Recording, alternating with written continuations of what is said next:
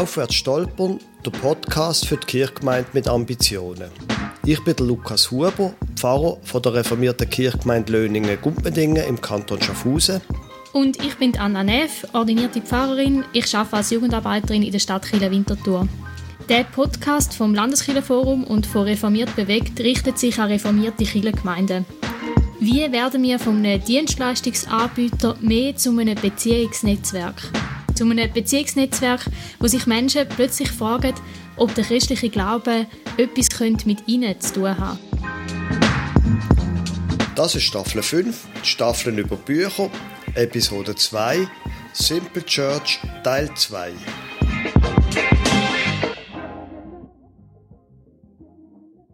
In dieser fünften Staffel reden wir über Bücher, die uns im Gemeindebau fest geprägt haben.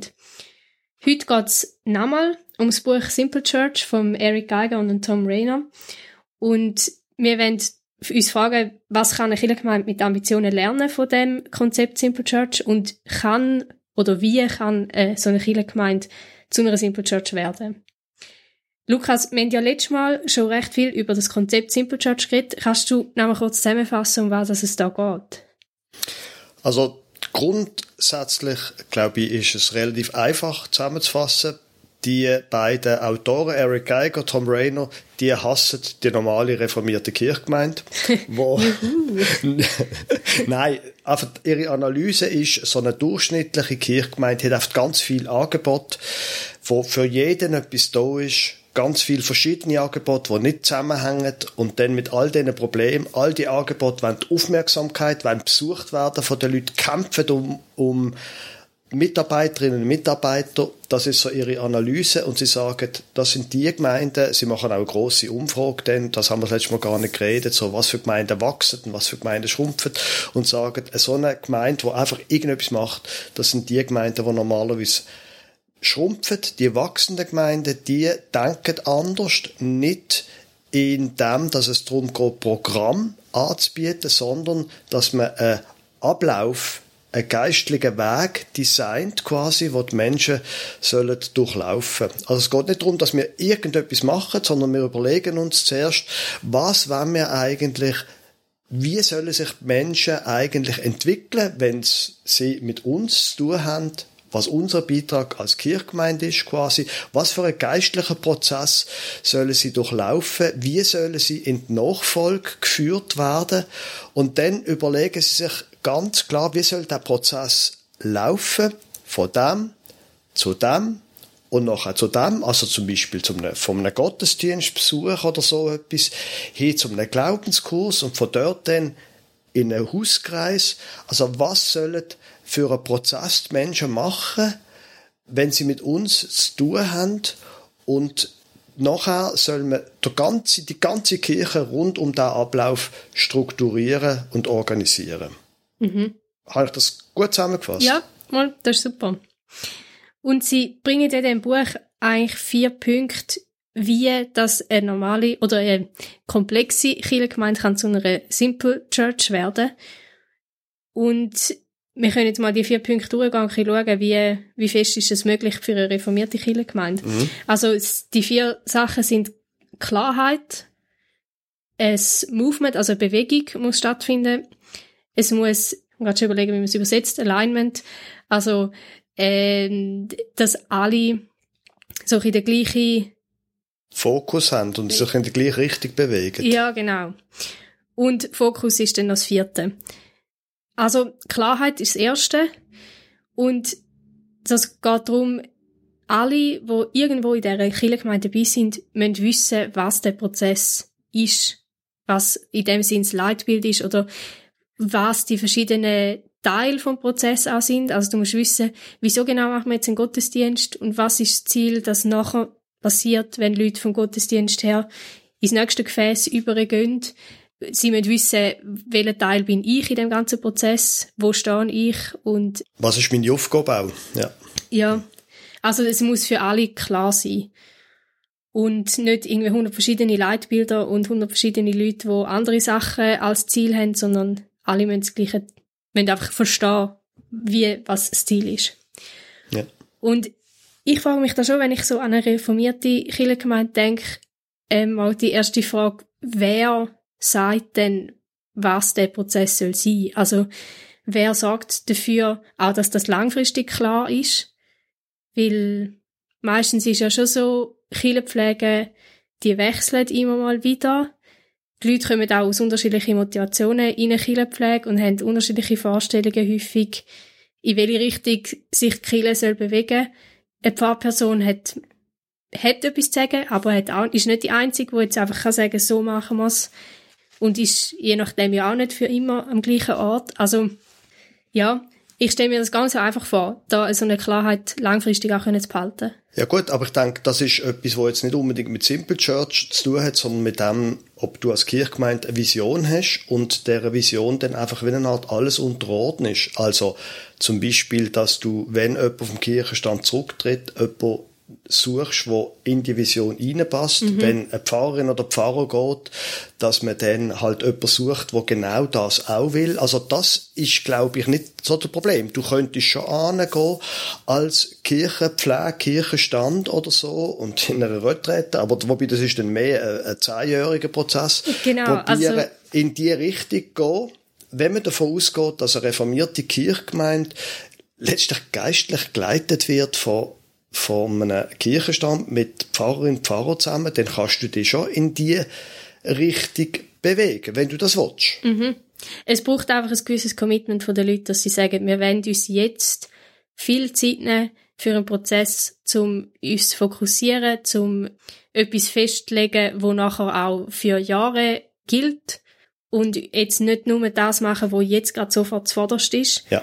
Und das, also ja, ich glaube, da brauchst du einfach die richtigen Leute, die sagen, wir wollen das auch wirklich ja. und wir sind committed zu dieser Gemeinde längerfristig. Das sehe ich auch, ja. Mhm. Dann der zweite Punkt ist das Movement, Bewegung. Also das heißt eigentlich, dass man sich bei jedem Programm, bei jedem Angebot, das man hat, überlegt, was ist nachher der nächste Schritt, wo sollen die Leute als nächstes hinkommen und was ist eigentlich überhaupt das Ziel von dem Prozess. Also eigentlich kein Programm steht für sich allein. Und ich habe mich gefragt, zum Beispiel, was, was für eine Rolle spielt denn der Gottesdienst in dem inne, zum Beispiel? Weil das ist so ein bisschen etwas, wo ich das Gefühl habe, ist ein Gefäß, wo recht für sich allein steht, meistens. Wo eigentlich der Ort ist, wo die Leute, wo man so ein bisschen probiert, die ganze Gemeinde versammeln. Wo aber auch nicht immer funktioniert.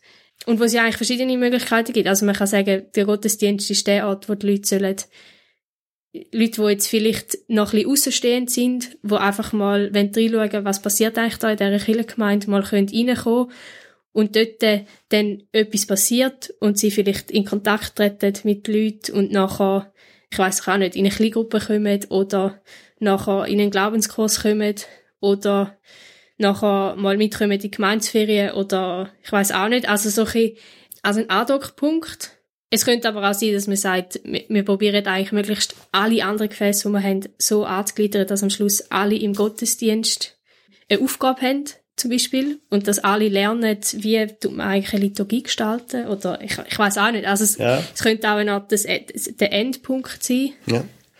Also das sehe ich nicht so ein Problem. Du kannst natürlich Gott, natürlich wie soll ich sagen, Gottesdienst hat verschiedene Elemente. Du hast schon mal ein Gebet, du hast Lieder, du hast eine Predigt wahrscheinlich, also einfach so die normale Liturgie und so weiter. Und die steht ja nochmal für sich.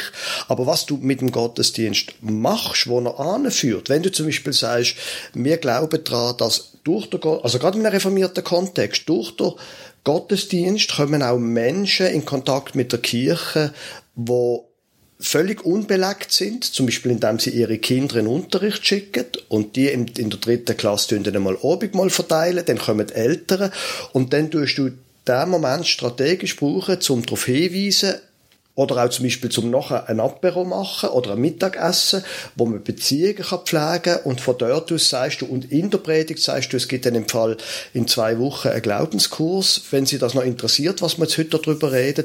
Also dort im Gottesdienst dann auch so eine Bewegung einfädeln und designen quasi. Das, glaube ich, kann man schon machen. Ob das die Leute dann nachher dem folgen, das ist eine andere Frage. Mhm. Und, und für mich ist auch jetzt die Frage, ob man das schafft, dass es sozusagen jeder Gottesdienst die gleiche Ausrichtung hat oder ob es einfach Kirchenjahrsbedingt und vielleicht sonst noch Anlässe oder Sachen bedingt einfach auch jeder Gottesdienst vielleicht wieder ein bisschen eine andere Ausrichtung hat. Das eine Mal ist es irgendwie mehr für eben Außenstehende, wie es ja. gerade Schulanfangsgottesdienst ist, das andere Mal ist es mehr intern. Ich habe das Gefühl, das ist das, wie es im Moment bei vielen funktioniert, dass irgendwie unterschiedliche Gottesdienste unterschiedliche ja. Funktionen haben. Ja. Und die Frage ist, macht das Sinn? Müssen wir das mehr vereinheitlichen? Mhm. Dass die Leute auch wissen, auf was sie sich einlösen oder wissen, es ist nächste Woche wieder gleich. Also im, nicht unbedingt das gleiche Programm, aber so ein der gleiche Fokus. Ja. Ich glaube, dort lohnt es sich schon einfach Gedanken zu machen. Und ich glaube, es ist genau so, wie du sagst. Wir können nicht einfach Übrigens kleiner Spoiler zu dem, was wir nachher noch werden sagen. Ich glaube nicht, dass wir als reformierte Kirchgemeinde einfach können eine Simple Church werden. Das geht einfach nicht.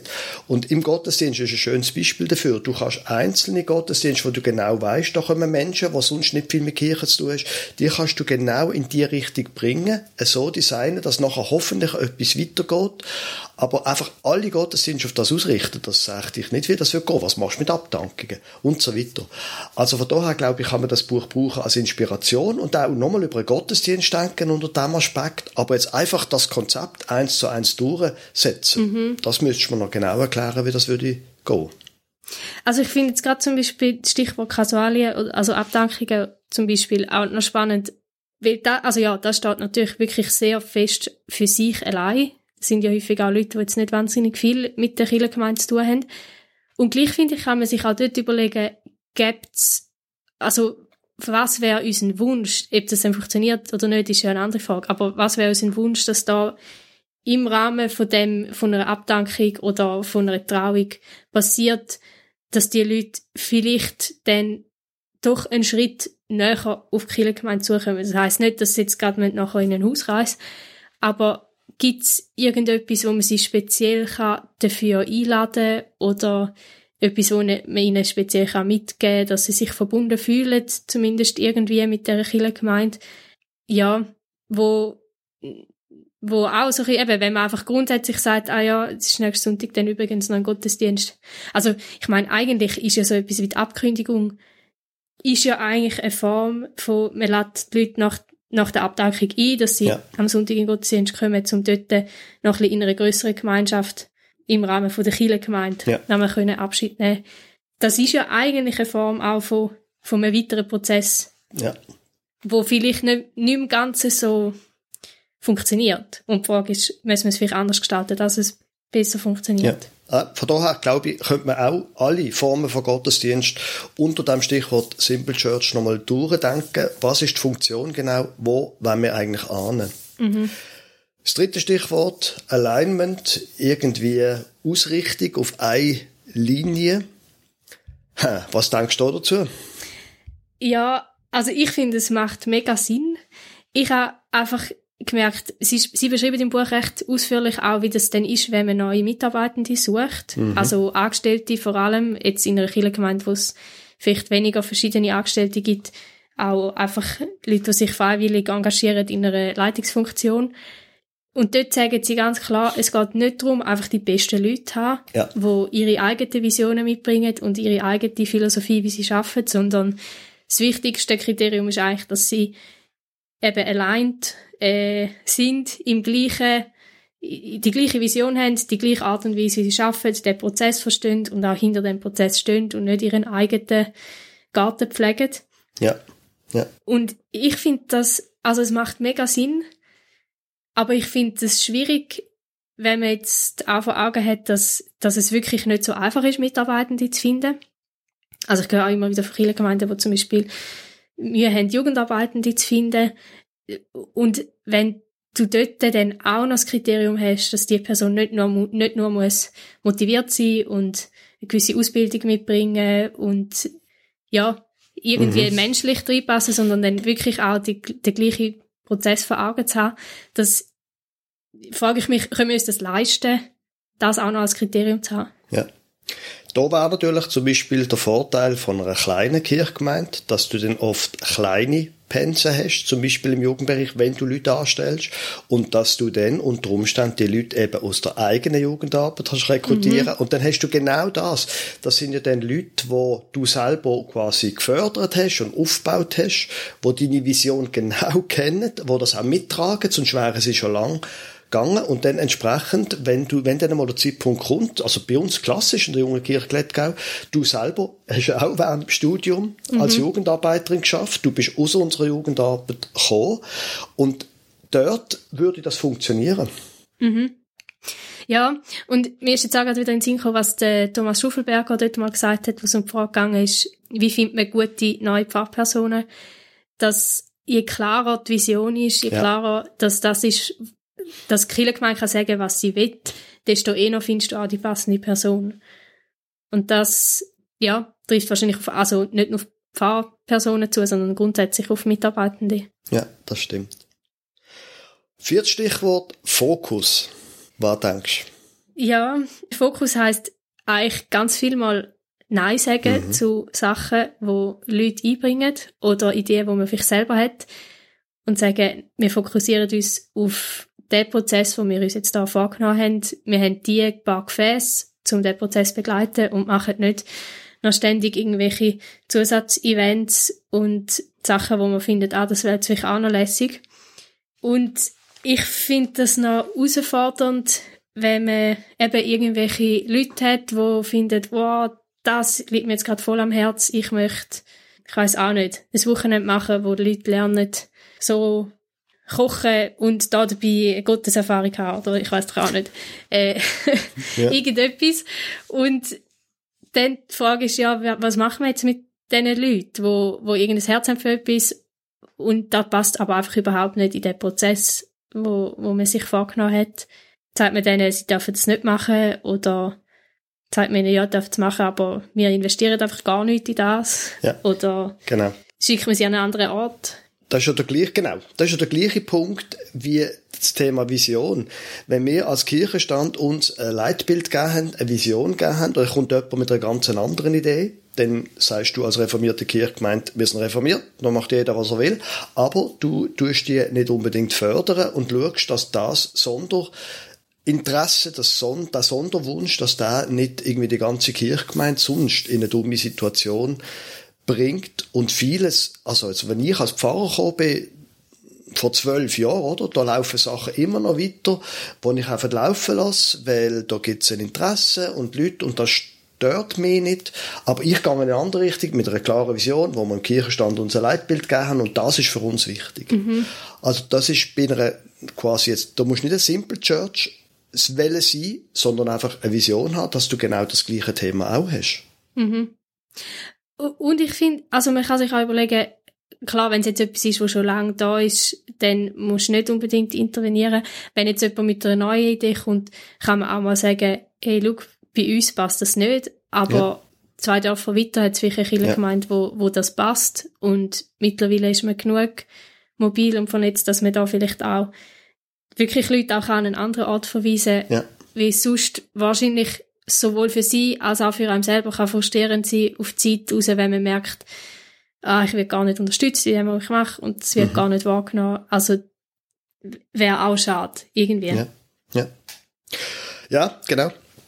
Und letztlich führen die vier Punkte dann dazu, wir haben jetzt über einiges diskutiert, ich bleibe dabei, ich glaube, wir als reformierte Kirchgemeinde, wir können nicht ein simpel Church werden. Wir sind ein Vollsortimenter, wir sind ein Dienstleistungsbetrieb, einfach Taufen, klar, dann kannst du dir überlegen, was bedeutet Taufe, Abdankungen, kannst du überlegen, ja, was bedeutet das, wenn man in die Richtung will gehen aber einfach so, wie es der Eric Geiger und der Tom Rayner da vorschlagen und einfach sagen, man soll dem alles unterordnen, das kann ich mir als reformierte Kirchgemeinde nicht vorstellen.